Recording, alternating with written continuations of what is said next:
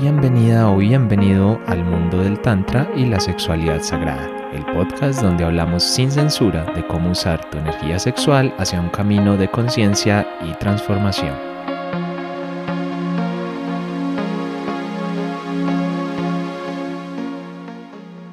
Hola a todos, ¿cómo están? Mi nombre es Esteban y bueno, les doy una súper bienvenida a este episodio donde vamos a atacar un tema tan común, pero también tan polémico y a veces tan oculto como es el de la pornografía y para eso me acompaña eh, mi compañera de aventuras en todo este tema y Lucy, ¿cómo estás? ¿Cómo vas? Bienvenida. Hola Esteban, ¿cómo estás? Bueno, muy contenta eh, muy contenta de estar acá compartiendo contigo y pues con todos los que nos escuchan. Y como tú dices, un tema interesante, el tema de la pornografía, un tema que vamos a tratar desde una mirada eh, pues profesional de nuestra parte y, bueno, compartir aquí lo que más podamos em, desde una mirada diferente, ¿cierto? Entonces, qué rico, qué rico estar acá con todos. Sí, al final, al final la pornografía no deja de ser sexo, o sea, no hay una relación sexual, pero claro, le vamos a dar ese enfoque desde la sexualidad sagrada, desde todo ese lado que, que sea más conectadito y de entendernos en este mundo, porque aquí tampoco se trata de juzgar o de decir es que el demonio y esto y lo otro y lo que pasa no es creo que nuestra intención, sino simplemente darle un poquito más de luz, porque como lo van a ver ahora, pues el tema del porno, tanto en hombres como en mujeres, tiene implicaciones muy delicadas eh, a nivel ni siquiera de sexualidad sagrada, es que a nivel fisiológico y a nivel de comportamiento tiene muchas complicaciones. Ahora, ni hablar de sexualidad sagrada, yo creo que sería casi imposible eh, conectar con una sexualidad sagrada si hay una dependencia o una adicción al porno. O sea, creo que son cosas que no, es que no hay forma, no hay cómo juntar una cosa, una cosa con la otra, o tú cómo lo, cómo lo sientes ahí. Sí, totalmente de acuerdo. O sea, em, es un tema interesante.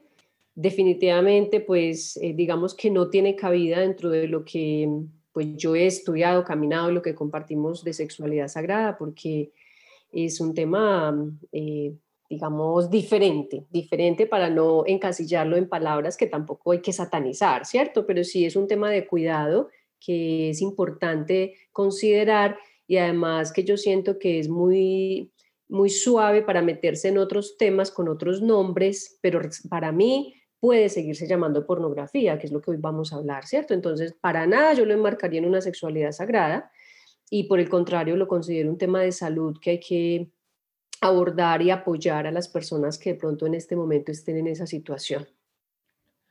Súper, sí, sabes que hablando de eso, pues conectando con eso que decías, ahora yo me he dado cuenta de un fenómeno últimamente que he estado como siguiendo mucho y que me llamó mucho la atención y es que claro, pues la pornografía de toda la vida, digamos que sabemos cómo es o cómo se conoce o toda su historia, pero es que para mí ahora, inclusive se lo decía a mi hermano el otro día, hay un, hay un tema de figuras públicas, digámoslo así, o influencers que llaman ahora, que pronto ni siquiera tienen que ser los más grandes, pero son chicas pues que se dedican o al mundo fitness o al mundo de disfrazarse, hacer cosplay, no sé qué, que no es nada sexual, o sea, pero, pero en, su, en el fondo sí son mujeres que están siendo muy sexualizadas porque al final los hombres que las siguen son por, bueno, porque se ve bonita, porque lo que transmite y toda la historia, y estas personas o estas mujeres han migrado a, distintos fenómenos. Uno de ellos es una plataforma que se llama OnlyFans, por ejemplo, que la descubrí hace relativamente poco, o bueno, la conocí. Eh, y, es, y es donde las personas pagan para tener fotos más íntimas de esa persona que ven en redes sociales. Es como, eh, obviamente en Instagram, pues hay un punto en el que ya no se puede publicar más desnudos o cosas así. Y la gente va y paga una mensualidad y pagan eh, muchísimo dinero bueno, a nivel individual, cada persona, digamos que no es tanto el dinero, pero es como si fuera un Instagram privado donde te monto fotos desnuda. Eh, o incluso algunos es donde literalmente monto ahí videos eh, pornográficos ya directamente y hay mujeres que se están haciendo una cantidad de plata absurda con esto, o sea, lo que mueve esto y, y al final es que está sexualizado todo, ¿sí? Muchas mujeres que que también se están dedicando a temas, por ejemplo, de streaming en videojuegos y cosas así, que en teoría no tendría nada que ver, pero vas a ver y al final no están vendiendo nada de streaming ni de nada de eso, se están vendiendo es como mujeres, su cuerpo y bueno, y los hombres ya que están detrás y que están ahí con el dinero y toda la, la historia, y a mí me llama la atención porque yo digo, esto es, esto es pornografía, o sea, si no se esté desnudando o alguna cosa, al final se está vendiendo, ¿sí? Al final está vendiendo y desde ahí es de donde están conectando los hombres. son fenómenos muy, muy fuertes eh, a nivel de conciencia, a nivel amplio que lo estamos hablando, pero que claro, tienen un impacto total sobre todo lo que pasa y bueno, vamos a hablar un poquito de eso hoy, de por qué pasa, de por qué llegan acá. Tú también me imagino que has visto como este tipo de fenómenos y cosas que, que están ocurriendo en nuestra modernidad. Sí, sí, Esteban, y realmente son los nombres que se les da, ¿no? O sea, están, están dándose unos nombres diferentes, digámoslo así, eh, y, claro, queda la duda, ¿no? Si eso realmente, eh, eh, digamos, enmarca dentro de la pornografía o no, porque lo que yo te decía son unos, son unos límites que se van ahí como entremezclando. Pero claro, hay muchos otros temas que vamos a hablar ahorita, ¿no? Como, como el tema de, de bueno, modelos webcam, que antes escuchábamos más. otros temas como, ¿no? Como las prepago, creo que fue una época muy, muy también la modernidad nos llevó a las modelos webcam, que no, no quiero decir que específicamente es una pornografía, pero no sé, yo le marcaría pronto en una, en una mm, explotación sexual de pronto más, más allá y no sé pues hasta dónde van, que ya lo vamos a entrar a hablar, pero son muchos términos ahora, Esteban, que, que la verdad eh, yo creo que son unas alitas de la, de la pornografía de alguna manera y hasta donde los límites dan.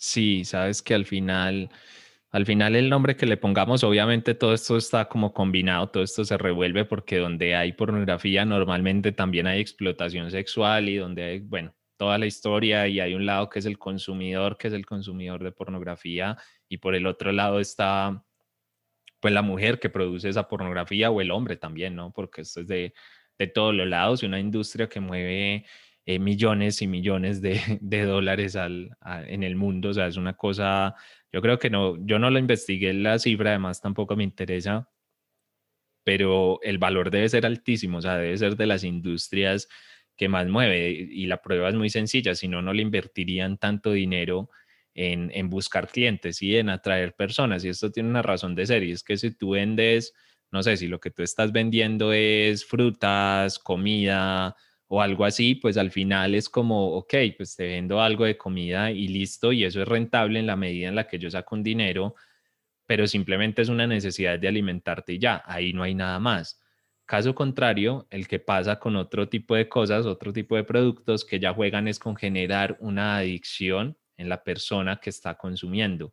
Eh, no pasa solo en la pornografía, pasa en muchos otros eh, aspectos o cosas, por ejemplo, el tema del azúcar, que realmente generan dependencia, adicción a niveles más bajos de lo que lo hace la, eh, la pornografía, pero al final es, es, la misma historia, ¿sí? Al final es lo mismo. Y, y entonces juegan con eso y ahí es donde se vuelve muy rentable, porque una persona que ya es adicta, como un ludópata, como cualquier otra historia, pues va a consumir, digamos, sin medida, ¿sí? Va a consumir sin, sin medirse mucho y va a gastar muchísimo dinero y es algo que la persona ni siquiera controla bien, o sea, no es algo como que la persona diga, no, es que yo puedo dejar de consumir pornografía y ya, cuando alguien es adicto a la pornografía es adicto, o sea, con todo lo que eso implica. Como tú decías, ya, ya pasa a ser una enfermedad y un tema de salud pública. Ya no es simplemente el, bueno, no te conectes a ver porno, yo qué sé, o algo así. Es mucho más profundo y esto tiene su razón de ser, o sea, esto no es eh, casualidad, sino que tiene su tema biológico que voy a tratar de explicarlo lo mejor posible sin ser yo ni psicólogo, ni médico, ni nada por el estilo, pero tratar de dar un poquito más de luz para que nos entendamos ahí y también entendamos personas, si es que de pronto tenemos a alguien cercano con esto y sobre todo también bueno, entender también un poco cómo es que funciona la mente, porque al final, por ejemplo, yo pues personalmente nunca he tenido pues como una adicción al porno o algo así, afortunadamente, que igual si hubiera pasado pues también estaría dentro de mi aprendizaje de vida, no es algo tampoco a satanizar, no me ha pasado, pero digamos que puedo entender, puedo entender un poquito por dónde va como todo este cuento y por dónde va todo este enredo. ¿Qué pasa? Nosotros tenemos una, a ver, nuestra mente, nuestro cerebro, el ser humano está diseñado para buscar o atraer eh, o más que atraer, para verse atraído hacia esas cosas o situaciones que le generan placer, ¿sí? Esas cosas que le generan un bienestar o que lo hacen sentir bien.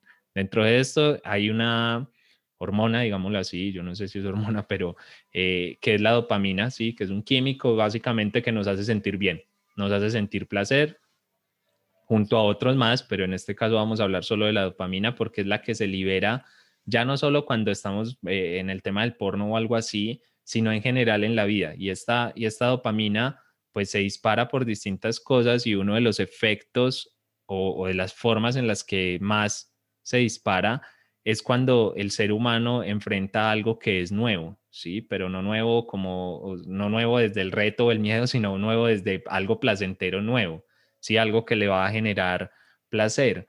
Entonces se libera un poquito de dopamina y nos gusta. A todos nos gusta la dopamina de alguna forma, ¿sí? No es solo con el porno, es que las redes sociales, eh, todo ese tipo de cosas, lo que haces cuando está, cuando alguien se pregunta, pero ¿por qué no puedo la red social y sigo y sigo y me quedo ahí pegado? Es porque se está liberando dopamina, ¿sí? Todas las pantallas, todo el tema electrónico en general, eh, son todos, están diseñados o están hechos para generar esa dopamina en las personas y desde ahí pues que las personas se queden un poquito enganchadas. Hay gente que es adicta a las redes sociales y se puede pasar horas y horas y horas ahí con ese tema.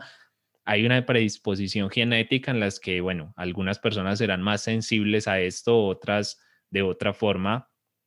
Por eso también se da la diferencia de que pues algunas personas se vuelven adictas, otras no, para algunos es más fácil de controlar, para otros es un poquito menos y ya yéndonos un poquito como al tema más específico que nos trae acá el porno y todo esto, eh, es que hay una predisposición desde ahí, desde querer consumir algo nuevo. Eh, también está en el tema de los hombres como, y esto hay que aceptarlo, es un poquito biológico, no, no es lo que más me agrada, pero digamos que hay que aceptarlo un poco, y es que los hombres, digamos que están predispuestos genéticamente a buscar eh, variedad, ¿sí? a buscar novedad. ¿Sí? Yo creo que por eso se explica también mucho el tema de las infidelidades en los hombres.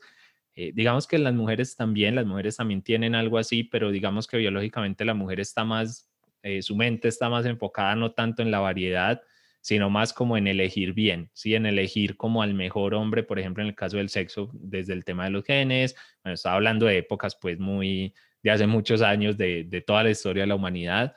Eh, en cambio, los hombres son más de ir perdiendo. ¿Por qué? Porque con el tiempo, cuando no hay novedad, pues se va perdiendo esa inyección de dopamina y el hombre instintivamente la busca. De hecho, esto tiene un nombre eh, que se llama el efecto Coolidge o algo así. No sé si lo dije bien, ni siquiera sé si lo dije bien o mal, pero el caso es que es un, fenómeno que observaron hace mucho tiempo psicólogos y distintos eh, científicos en los que empezaron a hacer pruebas eh, en distintos mamíferos, no, no, solo humanos, sino que lo hicieron con ratones y con distintos animales, en los que, por ejemplo, inclusive el de los ratones es muy particular porque lo que hacían era que cogían y metían un ratoncito y una ratoncita y los dejaban ahí metidos dentro de una dentro de una jaula, ¿no es cierto? Entonces, bueno, ellos empezaban a tener relaciones, o sea, tenían su, su, su, su tema de reproducción muy seguido, pero cuando empezaban a pasar las semanas, esa misma parejita iba paulatinamente disminuyendo la cantidad de relaciones que tenía, o sea, iba bajando, iba bajando, iba bajando,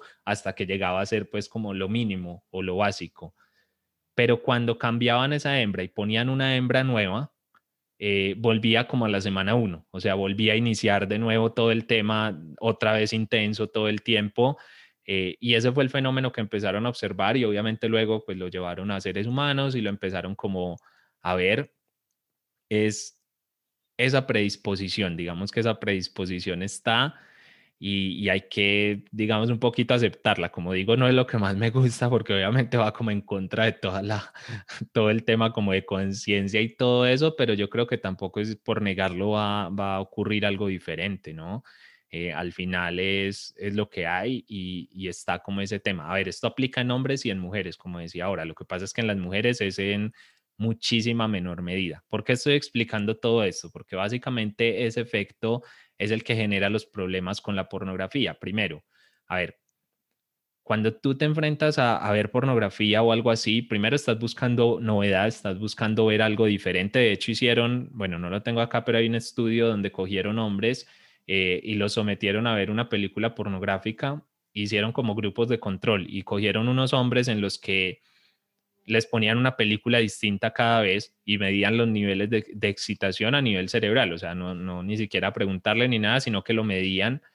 Y a, y a, otros hombres los cogieron y les pusieron la misma película pornográfica muchas veces, la repitieron. Lo que descubrieron fue que los hombres que iban variando de película, pues mantenían ese nivel de dopamina, pues, y de, y de placer, digamos, disparado. Pero los hombres en los que la película se repetía una y otra vez, llegaba un punto en el que ya simplemente no les generaba nada, o sea, no, no, no, les, no los excitaba, no les generaba nada estar viendo esa película. Y entonces aquí es donde el porno se vuelve un tema complejo y es porque, claro, estás buscando novedad cada vez, estás buscando más, ir más allá, ver más y ese tipo de cosas, ahí es donde se configura como esa, esa adicción y todo este enredo pues que tenemos. Y, se complica mucho en la modernidad porque lo hablábamos antes, Luis y yo, eh, antes de empezar, y es que, claro, antes para, para ver pornografía o algo, digamos que era más limitado, era complejo, eh, solo eran, no sé, cuando ni había internet, imagínate, bueno, un montón de historias, pero claro, es que ahora la pornografía está a dos clics de distancia, o sea, es una cosa, es una cosa loca, o sea, en, en dos clics lo tienes absolutamente todo y hasta gratis y lo que sea y se va volviendo en algo que está ahí a la mano y que aumentar la dosis, digamos, de esa pornografía es relativamente fácil. De hecho, es lo que empieza a pasar. Sí, aquí estamos hablando de la descripción general y ahorita vamos a hablar como de los problemas más específicos que va trayendo cuando ya esto se convierte en una adicción y se va volviendo, digamos, un patrón de, de conducta. Eh, Lucy, ¿cómo ves ahí ese, ese tema y esa, esa predisposición y todo ese, todo ese enredo? Uy, Esteban, está muy interesante. Bueno, muy interesante todo lo que comentas. Eh, me parece que es eh, un tema, pues, que, claro, eh, has tocado varios puntos dentro de, un resumen general como para, ya vamos a empezar a, profundizar y a detallar, ¿cierto? me parece interesante, pues, bueno, ese, ese efecto o ese que dijiste Coolidge, no lo conocía, la verdad, me parece súper chévere, pues, la, lo que nos estás documentando. Y pues claro, tú mencionabas algo interesante y es que eh, para muchas personas mm, puede ser muy normal y muy común, pero realmente estamos hablando lo que, lo que decías tú, o sea, una adicción realmente es un hábito, una conducta que puede resultar peligrosa, obviamente para los que nos puedan estar escuchando. Eh, puede que digan, pues qué bobada, peligrosa, ¿por qué? ¿Cierto? Pero ya vamos a ir explicando un poco y es que Mm, cuando hablamos de una adicción, no, no solamente estamos hablando de adicción a las drogas, ¿cierto? O al alcohol. Realmente es adicciones, se dice que es toda aquella eh, conducta o aquella dependencia de, dependencia de, alguna sustancia donde no se puede prescindir, ¿sí? O que, o que se resulta muy difícil, sea por razones eh, psicológicas o fisiológicas, se empieza a generar esa dependencia donde no se puede prescindir tan fácilmente de, eso, de eso que es la adicción. Y, resulta muy interesante porque sí, efectivamente la pornografía se considera una adicción. Y como tú lo decías ahorita, esa adicción eh, pues realmente eh, pues es un tema de salud pública, ¿no? Imagínate que dentro de estudios que han sacado, es interesante también saber que de cada 10 adictos a la pornografía, 8 son hombres y 2 son mujeres, ¿sí? Y que eh, tú también lo, lo, estabas planteando pues muy como desde el masculino, pero es así, los hombres son más adictos a este fenómeno y mira que en el estudio que planteaste, este Coolidge, también, también es, es como enfocado en eso, ¿no? Que los hombres tienen más como esa tendencia a, a lo nuevo, a renovar, las mujeres somos más adaptables de alguna manera, ¿cierto? Entonces, muy interesante todo esto que comentas, Esteban, y, muy interesante eh, pues todo este movimiento de la modernidad, ¿no? Y todos los efectos que ha generado, porque sabemos que, eh, pues a mí me, parece chévere el tema de, de lo que antes inocentemente o las, yo como mujer, digamos, tuve contacto con la revista Playboy, que soy de una generación anterior, y la, la, a los que algunos que nos estén escuchando, o algunos estarán en mi misma línea, pues, pero no es que yo haya sido lectora de Playboy, pero sí recuerdo eh, bajo las almohadas de mis hermanos encontrar una revista Playboy, era de, la, de las conejitas, ¿no? Y es muy interesante esa historia de la, de la pornografía porque realmente así empezó esta popularización y antes era, pues digamos, más inocente, entre comillas, porque era mirar la revista, ahora se volvió mucho más fuerte porque ya es una acción del Internet, la otra persona al otro lado eh, y, el, y, en, y, en, la pantalla haciéndole unos pedidos, ¿no? Eh, y obviamente entonces cuando tú planteabas lo de la tecnología, pues es muy fuerte porque claro, se popularizó. Ahora tenemos la, la pornografía al otro lado y, y lo, lo, peor es que de todo tipo de edad, ¿no? Porque a mí me parece interesante resaltar aquí lo de la pornografía infantil, que ahí sí me parece muy grave. O sea, eso es, es un tema mucho más amplio pero, pero la enmarca también, ¿cierto? Estamos hablando de que no solamente son hombres los adictos, también mujeres en menor proporción, pero al otro lado de la pantalla es el, caso contrario, ¿no? Las que están ofreciendo su cuerpo, cosificándose y, todo este tema eh, sexual, pues son las mujeres, porque son las más vistas. Si el hombre es el que consume, pues al otro lado la mujer, aunque sabemos que aquí entra todos los géneros, ¿no? También el tema de las relaciones del mismo sexo, los, hombres, eh, los gay, o, la, bueno, es, es, un tema completamente abierto, inclusive me parece un poco fuerte que ahora también parejas, ¿no? Hay parejas como consolidadas que están viendo pornografía ambos al otro lado y hacen pedidos para sentir más placer o más motivación. Entonces, mira, lo que te quería contar de la revista Playboy es que a dónde vamos, ¿no? Antes era solo mirar una revista y ahora muchísimo más fuerte. Entonces, es interesante que lo sigamos profundizando, Esteban, así como, como vamos. Sí, claro, no, es que el tema es, el tema es muy profundo y tú hablabas, claro, pornografía infantil y todo eso, pero al final es entender, y esta es la razón por la que estamos hablando acá, porque dirán, bueno, este podcast es de Tantra y estos me vienen a tirar aquí un rollo de pornografía y no sé qué, pero es que, claro, el, el Tantra o la sexualidad sagrada es sexualidad consciente, ¿sí? Y y al final todo este movimiento pornográfico, llamémoslo así, en la modernidad, pues atenta directamente contra eso. Vamos a hablar un poquito de, de, por qué estamos conversándoles de todo eso y por qué nos estamos metiendo en este cuento. Eh, pero al final es eso, es, a ver, todos los seres humanos tenemos un impulso sexual, ¿sí? Tenemos un, un deseo, algo que se mueve, esa energía está ahí porque es la energía misma de la vida. Y el problema es cuando no la canalizamos bien, ¿sí? Porque la sociedad lastimosamente no está diseñada para canalizar esa energía, o sea, no está diseñada para eso, todo lo contrario, está diseñada para decirte que está mal, que no se puede, que la mujer no, que el hombre sí, que esto, bueno, toda esa historia que al final ¿qué hace que como tú no sabes cómo canalizarla, pues a través del porno, a través de estar escondido detrás de una pantalla o algo así, pues es una forma de, de darte gusto, digamos, o de sacar esa canalización ahí y claro, ahí es donde ya vienen todo tipo de problemas y aberraciones y cosas extrañas que pasan en este, en este mundo y en este contexto.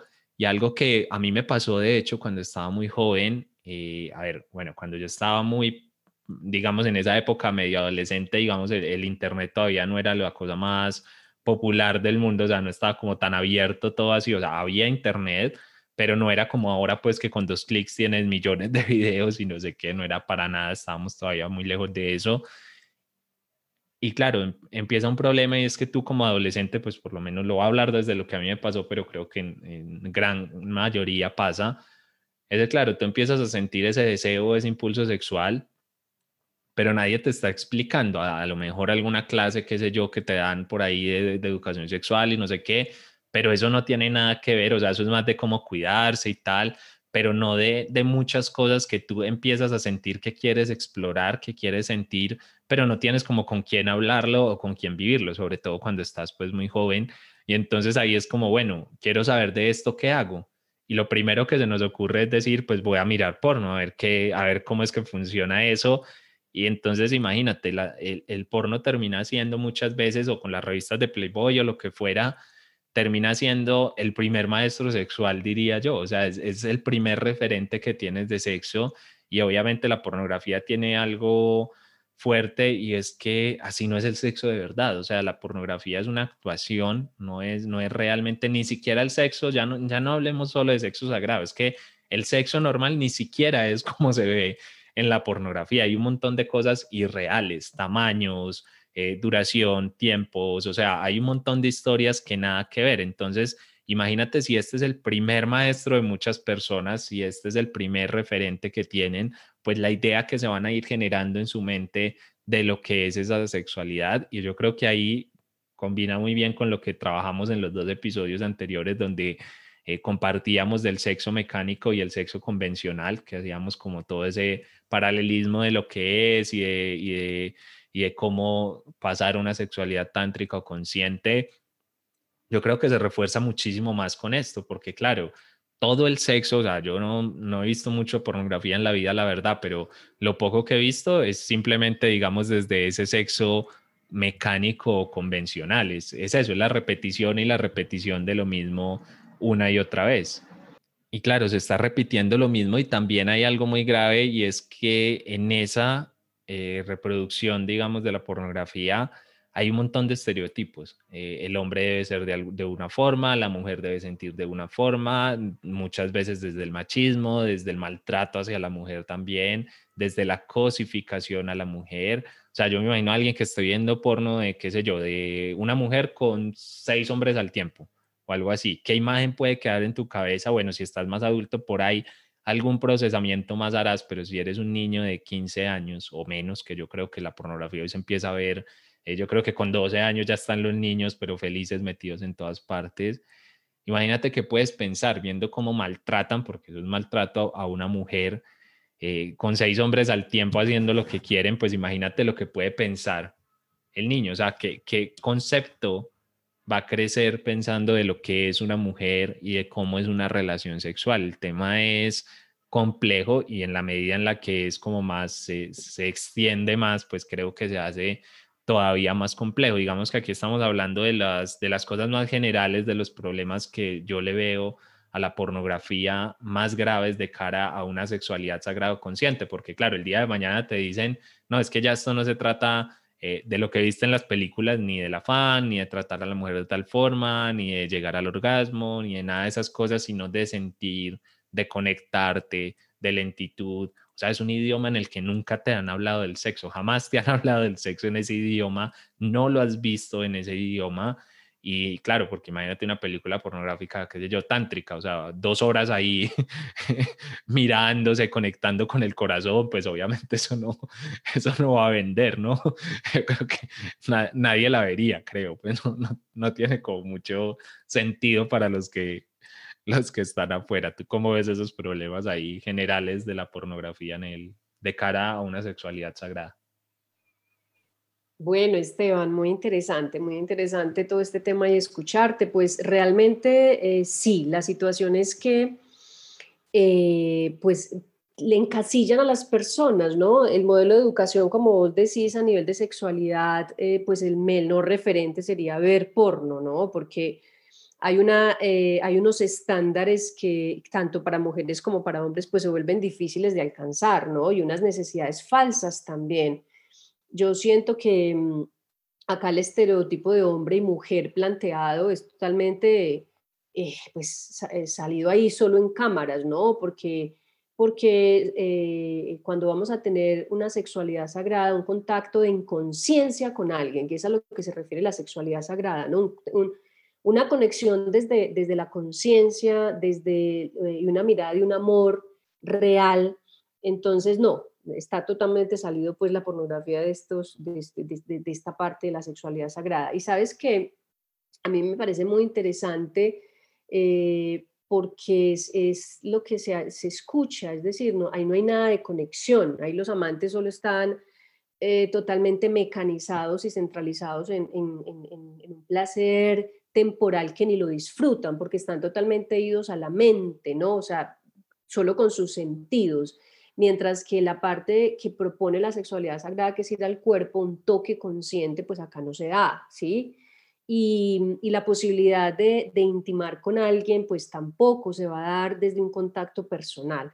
Entonces, hay algo que también tú decías y el tema de la violencia. Yo, yo sé y siento que la pornografía, por todo lo que he escuchado, incita a la violencia, ¿no? Porque, porque también los pedidos que se hacen eh, dentro de la pornografía y la gente que quiere ver, quiere ver eh, de alguna manera actos que van más allá y no sabemos hasta los límites, pues porque no somos, creo yo, consumidores de, pornografía, entonces también desconozco pues esa parte, pero sí eh, me gusta leer sobre el tema y darme cuenta de que nos, nos lleva a, más propósitos de esta sexualidad consciente, Esteban, desde, desde más apoyo a, a las personas que puedan tener esta situación y darnos cuenta que, que, es un problema, que es un problema que nos aleja totalmente de una sexualidad sagrada y que, mm, y que bueno, yo, yo, yo siento también que el, lo que decíamos, no es, es un problema, ni siquiera no es una cuestión moral, ¿sí? Ni, ni es, es, hay que crear una conciencia,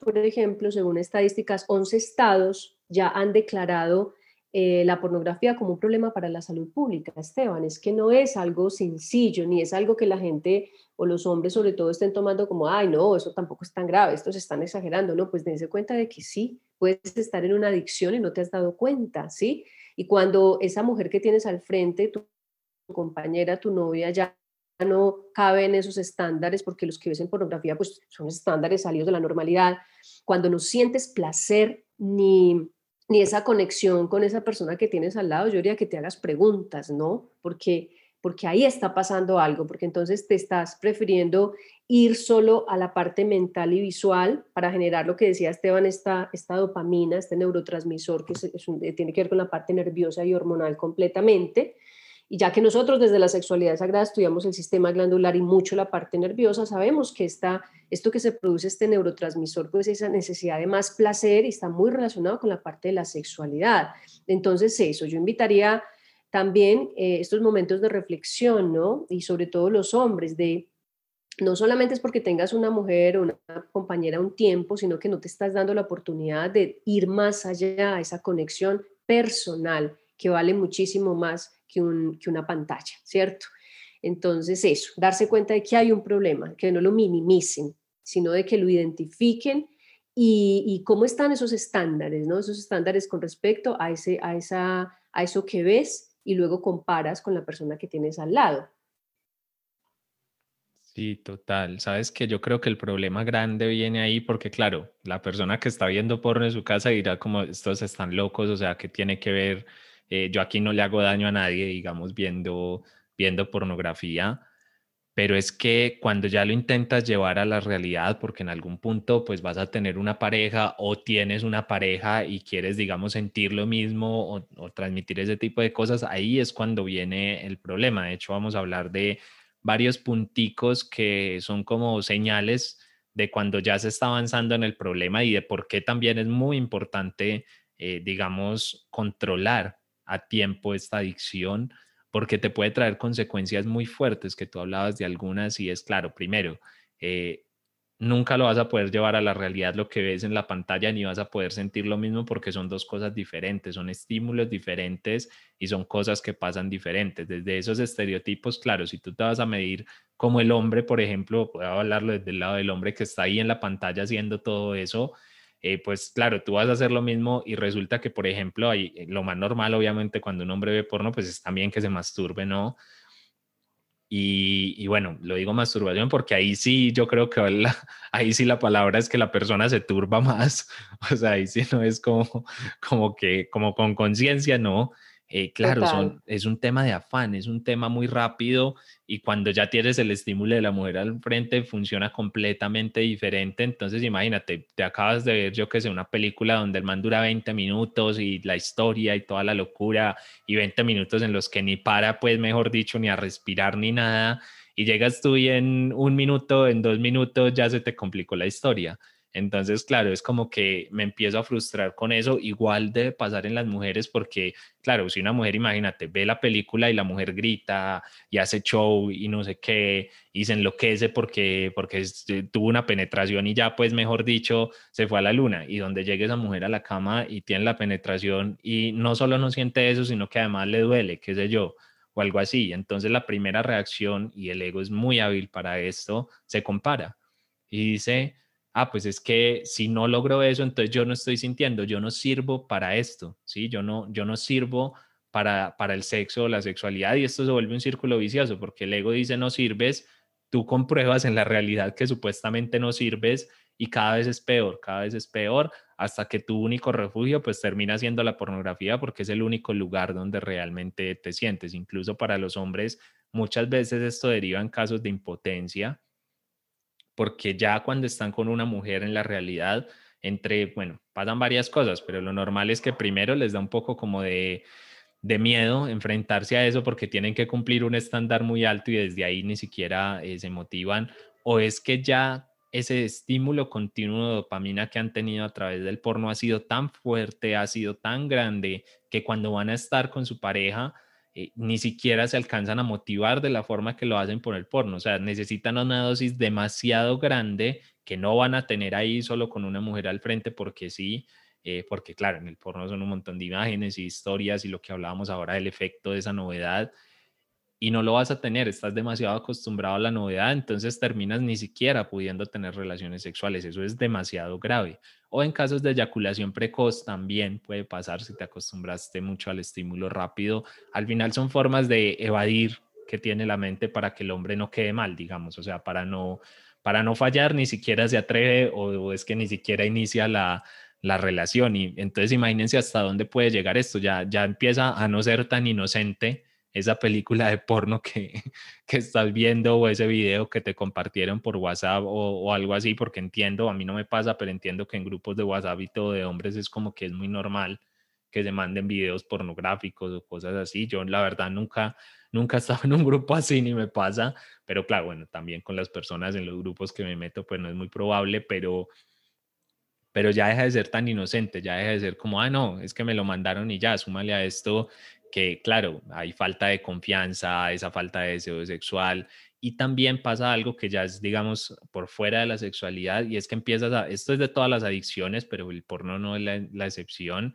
y es que empiezas a perder el interés por todo en la vida, literal empiezas a perder el interés por todo lo que no sea porno, claro, porque estás demasiado acostumbrado a ese chute de dopamina y las cosas que pasan en el día a día, tu trabajo, estar con la familia o ese tipo de cosas, pues no te van a dar esa dosis de dopamina que tú quieres. Y más porque ya las has hecho muchas veces, no hay nada de novedad, lo, placentero es mínimo y entonces, claro, empiezas a perderlo todo y ya solamente quieres vivir al frente de, de la pantalla o lo que sea, viviendo en ese mundo pornográfico e irreal claro, cuando ya, yo creo que cuando decimos ya estas consecuencias así, ya la cosa cambia, ¿cierto, Luis? Y ya no es como que, ay, eh, no, pues un, un poquito de porno no tiene nada malo. Sí, sí, me parece muy, muy interesante porque estás mencionando pues realmente una problemática, ¿no? Una problemática eh, conozco hombres que me plantean esas problemáticas y claro, no, no cuentan toda la historia completa, ¿no? Es que yo soy eyaculador precoz, pero no dice por qué. Resulta que detrás está el problema fundamental. O, por ejemplo, lo que tú planteabas, ¿no? Eh, la falta de deseo sexual frente a, otra, pues a la otra persona. Pues claro, o sea, eh, lo que te digo, vienen a, como a, preguntarte porque estamos en todo el tema de tantra y sexualidad, entonces no es que yo tengo impotencia, porque yo creo que esas dos características en los hombres son muy, muy como más normales, ¿no? La parte o, impotencia o el otro lado eyaculador precoz. Entonces, ¿qué es lo que ocurre? Em, efectivamente, pues cómo no vas a tener impotencia frente a una pareja que tienes normal, ¿cierto? Primero no sabes ni cómo entrar en, esos, en eso que hablábamos la, la, sesión anterior, ¿no? De abordarlo. Como no tienes esa posibilidad, esos recursos, entonces te vuelves eyaculado, impotente, ¿cierto? O sea, nada te motiva. O el otro extremo, eyaculador precoz, porque es que eh, ves tanta excitación al otro lado que no eres capaz de aguantarte y sostenerte. Entonces me parece que es muy interesante esta problemática, Esteban, y de verdad que, que yo reitero nuevamente la invitación, o sea, no lo tomen como algo muy normal o que esto no es importante, es muy importante, y no solo para hombres, sino las mujeres que puedan estar en este tema, ¿sí?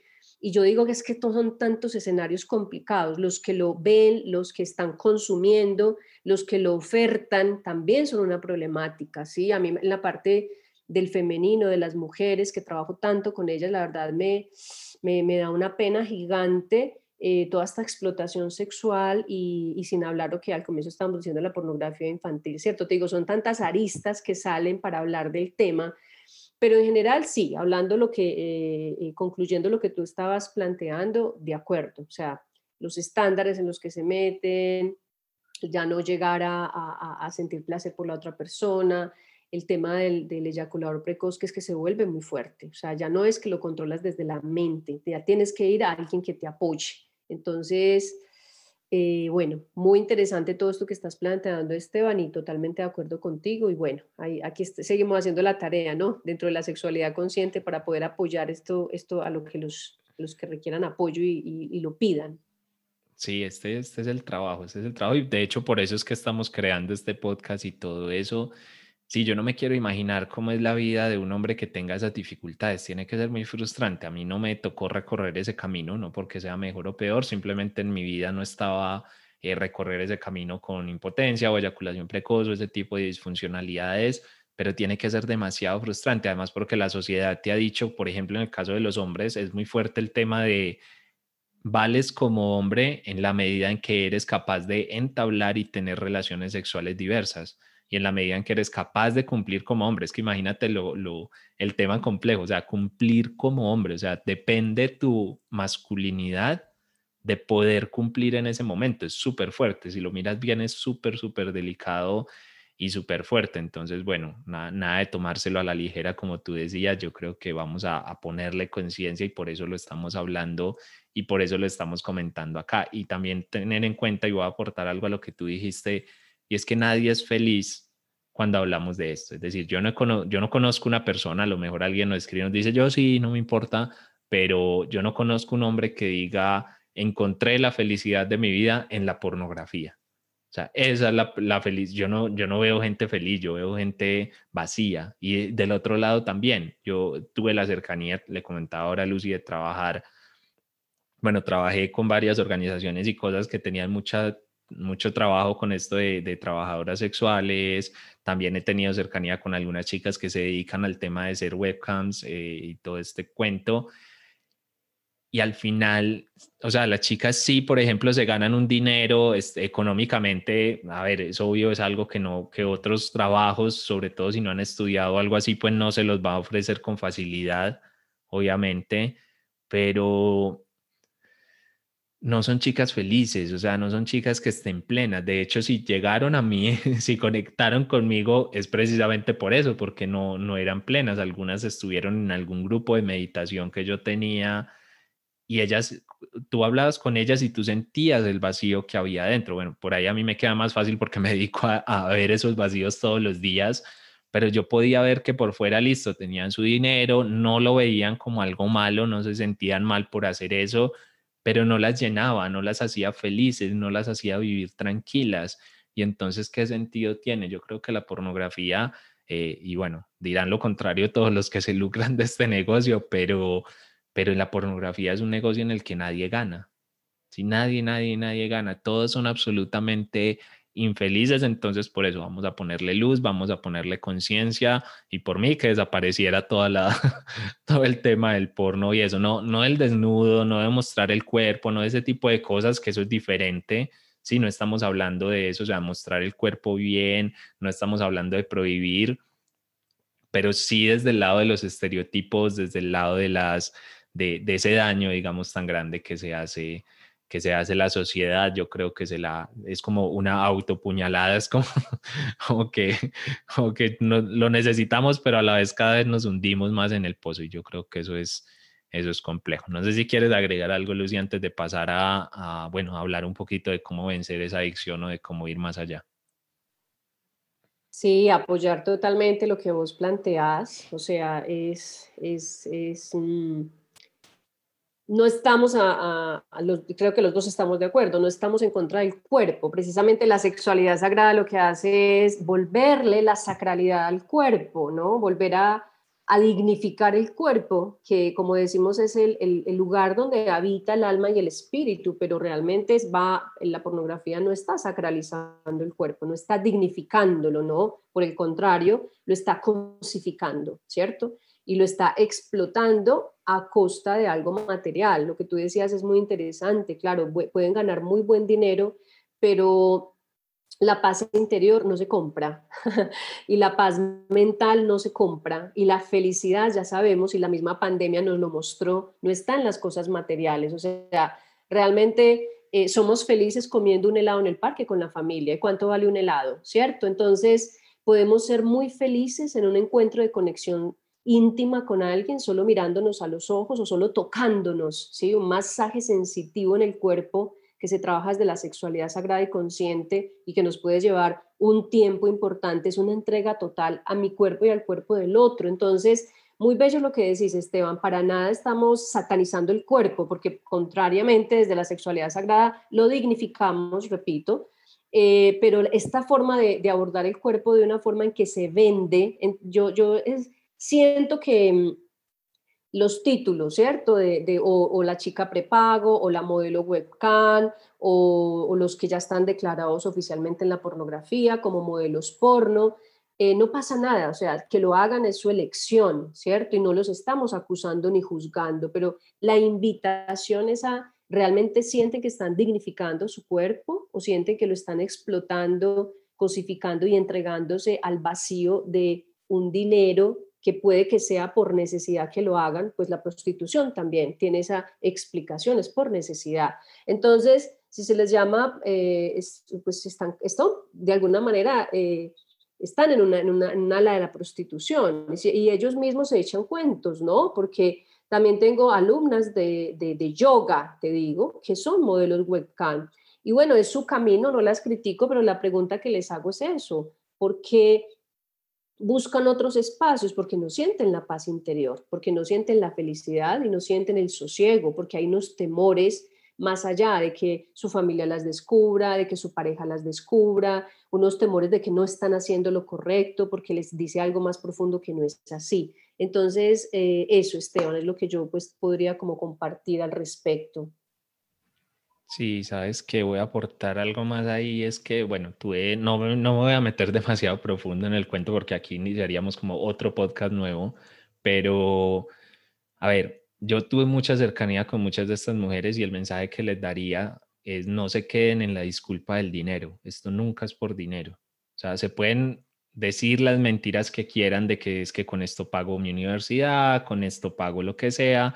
Y sí, digamos que en la, en la parte, en el mundo de las formas, es así, te sirve para pagar las cuentas, eso no lo voy a negar y además te sirve muy bien. Pero no te quedes solo con eso, ve un poco más profundo, porque tú lo estás haciendo y hay un montón de mujeres que no lo están haciendo. porque a ti estás ahí? ¿Por qué no puedes salir o ni siquiera tienes la intención de salir? ¿Por qué te estás cosificando?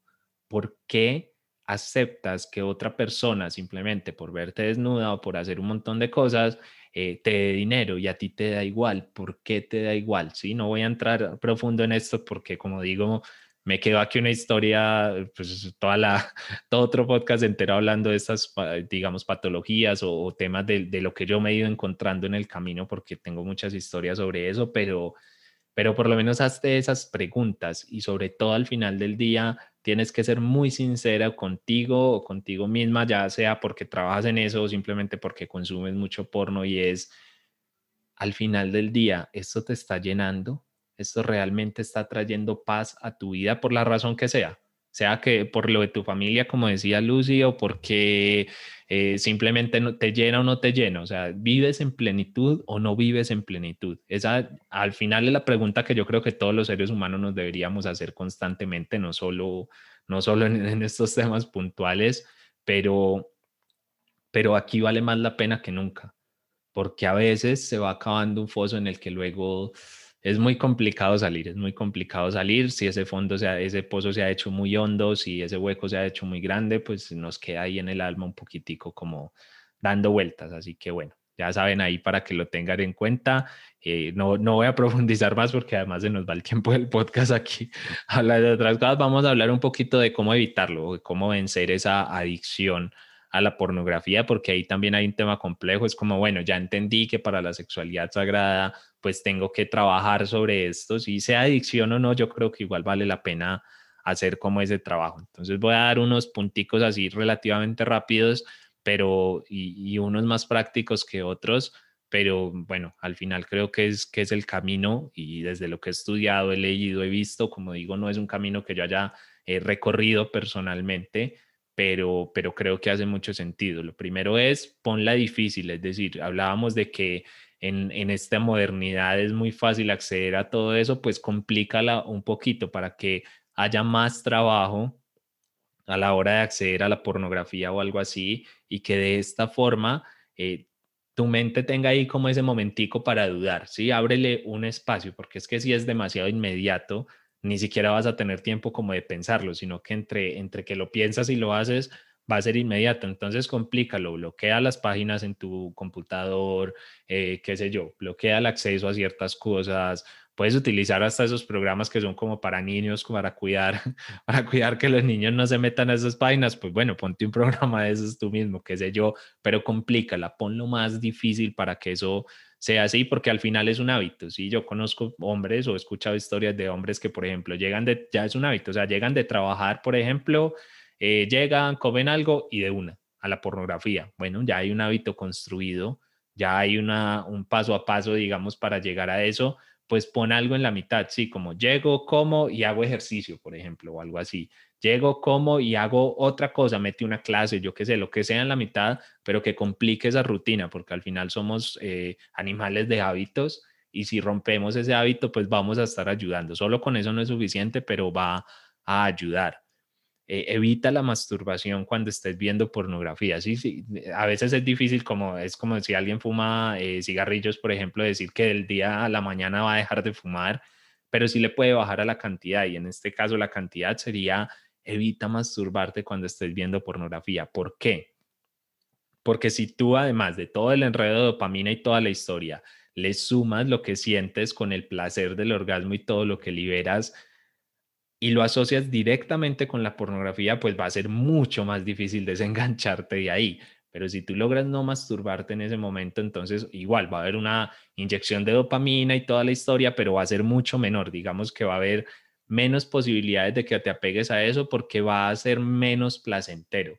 Sí, todo esto requiere mucha fuerza de voluntad, me imagino, para el que esté muy o la que esté muy enganchada ahí, porque también he conocido mujeres, obviamente, sí, no, no es lo más común, pero también las he conocido que, tienen dificultades pues fuertes con esto. Y bueno, al final es, es un juego de, entender nuestra mente, de entender esa liberación de dopamina y entonces vamos a reemplazarlo. Si yo ya sé que lo que tengo es un enganche no a la pornografía, sino a la dopamina que la pornografía me da, pues aunque no sea lo más sano en principio, reemplacemos esa dopamina con algo más. Ya les dije, no solo la pornografía produce dopamina, hay muchas cosas. A ver, no te vayas a ir a otro vicio si no vayas a reemplazar un vicio con otro, pero, pero sí busca novedades, busca hacer cosas diferentes, placenteras, que puedan hacer que necesites menos esa inyección de dopamina y con naturalidad, digamos que debería ir, ir soltando todo eso. Eh, algo que se trabaja mucho en el, pues, sería como otro punto, algo que se trabaja mucho en el tantra y es hacerlo lento. Esto no lo leí en ningún lado, pero se me ocurrió la verdad que si tú piensas en hacer las cosas lento, con conciencia, yo creo que la pornografía deja de tener sentido. O sea, si ya no es una afán a ir a masturbarte a llegar a un orgasmo, sino que es como, hey, voy a sentir mi cuerpo, voy a observarlo, o sea, igual estoy con la pornografía y no sé qué, pero lo hago lento, lo hago con conciencia, yo creo que esa pornografía va a dejar de tener mucho sentido y, va a empezar, vas a empezar como a encontrar otras cosas diferentes, explórate y conócete también. Y al final, eh, lo que yo recomendaría es lo más bonito de todo, pero también creo que lo más difícil es bueno, sobre todo si estás en este punto, digamos, tan básico de la pornografía, y es darle un sentido sagrado a tu sexualidad, ¿sí? a tu cuerpo. Eh, dale ese sentido trascendente, ese más allá, ¿sí? Que tu, que tu cuerpo, tu propio cuerpo, deje de ser simplemente un objeto que te da placer y empieza a pensar cómo es que a través de ese cuerpo vas a conectar con la divinidad, cómo es que a través de ese cuerpo es tu vehículo para iluminarte si quieres, o sea, es que es, que es así y empieza a darle esa importancia. Y yo creo que desde esa importancia y desde ese concepto, si cambias ese enfoque y logras verlo como realmente como esa parte sagrada, eh, te vas a dar cuenta y vas a decir, uy, no, no me puedo maltratar así, porque al final yo creo que cuando consumes pornografía te estás maltratando en muchos sentidos, maltratas tu cuerpo y maltratas muchas cosas más. Entonces, bueno, yo sé que no es un camino sencillo, pero ahí les quedan un par de punticos para que para que comiencen. ¿Tú qué, qué recomiendas ahí, Lucy, para, para todo esto? Bueno, eh, Esteban, la verdad, em, yo no soy la experta en, cómo vencer la adicción al porno, pero sí quiero recomendar lo siguiente. Hay, un hombre con el que a través del camino de la sexualidad sagrada uno se va encontrando con personas muy interesantes. Hay un hombre que les quiero referenciar, un terapeuta. Eh, obviamente él es especialista solo en pornografía, ¿cierto? Pues bueno, solo no sé, pero ese es su tema fuerte. Lo pueden buscar en redes, él se llama Gonzalo Salinas. Si quieren algo mucho más profundo, ¿cierto? Porque claro, cuando son terapias asistidas, algo más suave, siento que es tuyo, podemos apoyar. Eh, pero quiero hacer referencia a este hombre porque tiene una historia muy bella. Gonzalo Salinas dice que se metió en la pornografía a los 11 años y sufrió por 20 años de estar metido profundamente en la pornografía. Entonces él plantea unos pasos, eh, él, él, escribió un libro que se llama Venciendo la adicción al porno, tiene también cursos online y describe siete pasos que son muy, algunos están relacionados con lo que tú acabaste de decir, eh, yo quiero como referenciar algo importante, ¿no? Y es, eh, claro, si, si hay una decisión de cambio y un compromiso, seguramente van a salir adelante. Si hay un cambio en el ambiente como tal, como tú lo proponías, como ponerle trabas al computador, salir de esos programas, es un cambio en el ambiente en general, también te va a apoyar. También el tema del cuerpo y la mente, ¿no? Definitivamente la meditación, la respiración, ejercicios, ejercicios desde una sexualidad sagrada, por ejemplo, eh, para redirigir la energía sexual, obviamente está todo el tema de la, sexualidad consciente, porque vas a poder trabajar de otra manera esa energía de la vida que la tienes desbordada y, totalmente genitalizada. Em, siento también que todo lo que sea el arte y una creación desde un propósito diferente y una conciencia te va a poder ayudar. Y así como toda adicción, se sabe que, hay caídas, ¿no? Y que hay recaídas y que se vuelven a levantar.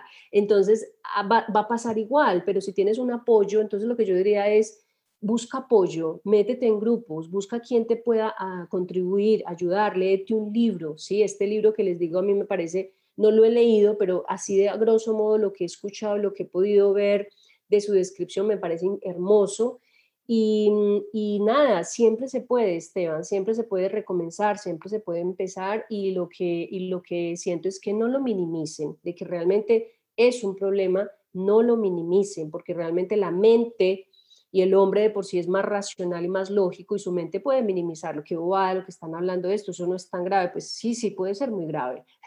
y sobre todo siento que se dan cuenta que es muy grave, como lo cuenta Gonzalo Salinas en su historia, es cuando tienes a una mujer la mujer de tu vida, la misma modelo que ves al otro lado, ya la tienes enfrente y ya no sabes qué hacer con ella, o, o no tienes eh, la capacidad de una erección, o tienes una eyaculación precoz, que fue lo que a él le pasó en su historia. Entonces eso, buscar ayuda, realmente preguntarse eso que tú decías, Esteban, ¿cierto? De realmente al final del día, los que ofertan y los que, los que lo consumen, esto me hace feliz, estoy bien, estoy en paz cuenta de que, de que hay herramientas para trabajarlo. Eso es lo que yo aportaría desde mi parte, Esteban.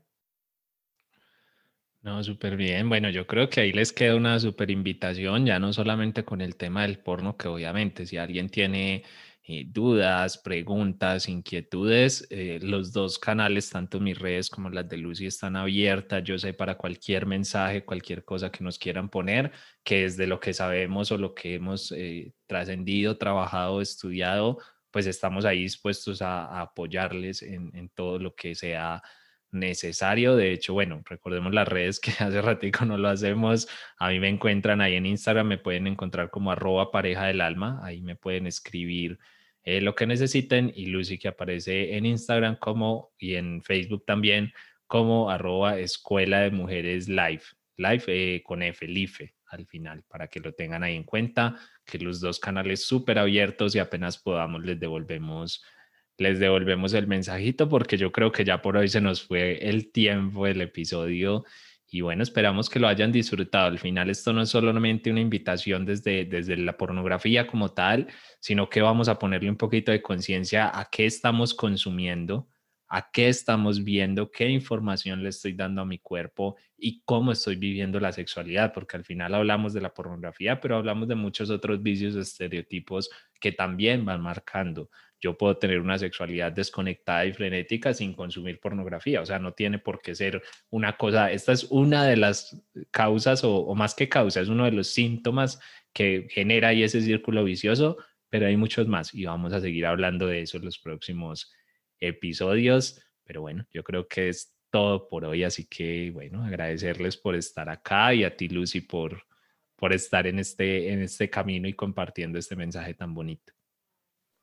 Sí, Esteban, a ti también. Muchas gracias. Me parece que ha sido un abordaje muy interesante, muy importante y ojalá pues muchas personas lo escuchen y les llegue, les llegue a esa conciencia y bueno, no, feliz, feliz de seguir compartiendo eh, y que estén allá acompañándonos en el próximo episodio que va a ser también seguramente de un tema muy interesante, este abordaje del tantra y la sexualidad sagrada. Muchas gracias a ti también, Esteban, por acompañarme eh, en este compartir y a todos los que nos escuchan. Un súper abrazo.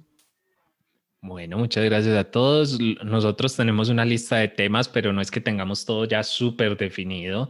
Así que si alguien quiere que tratemos un tema, tiene una duda, una pregunta, escríbanos por nuestras redes y, bueno, un mensaje interno obviamente no vamos a decir acá que nos escribieron ni nada por el estilo, a menos de que ustedes lo quieran.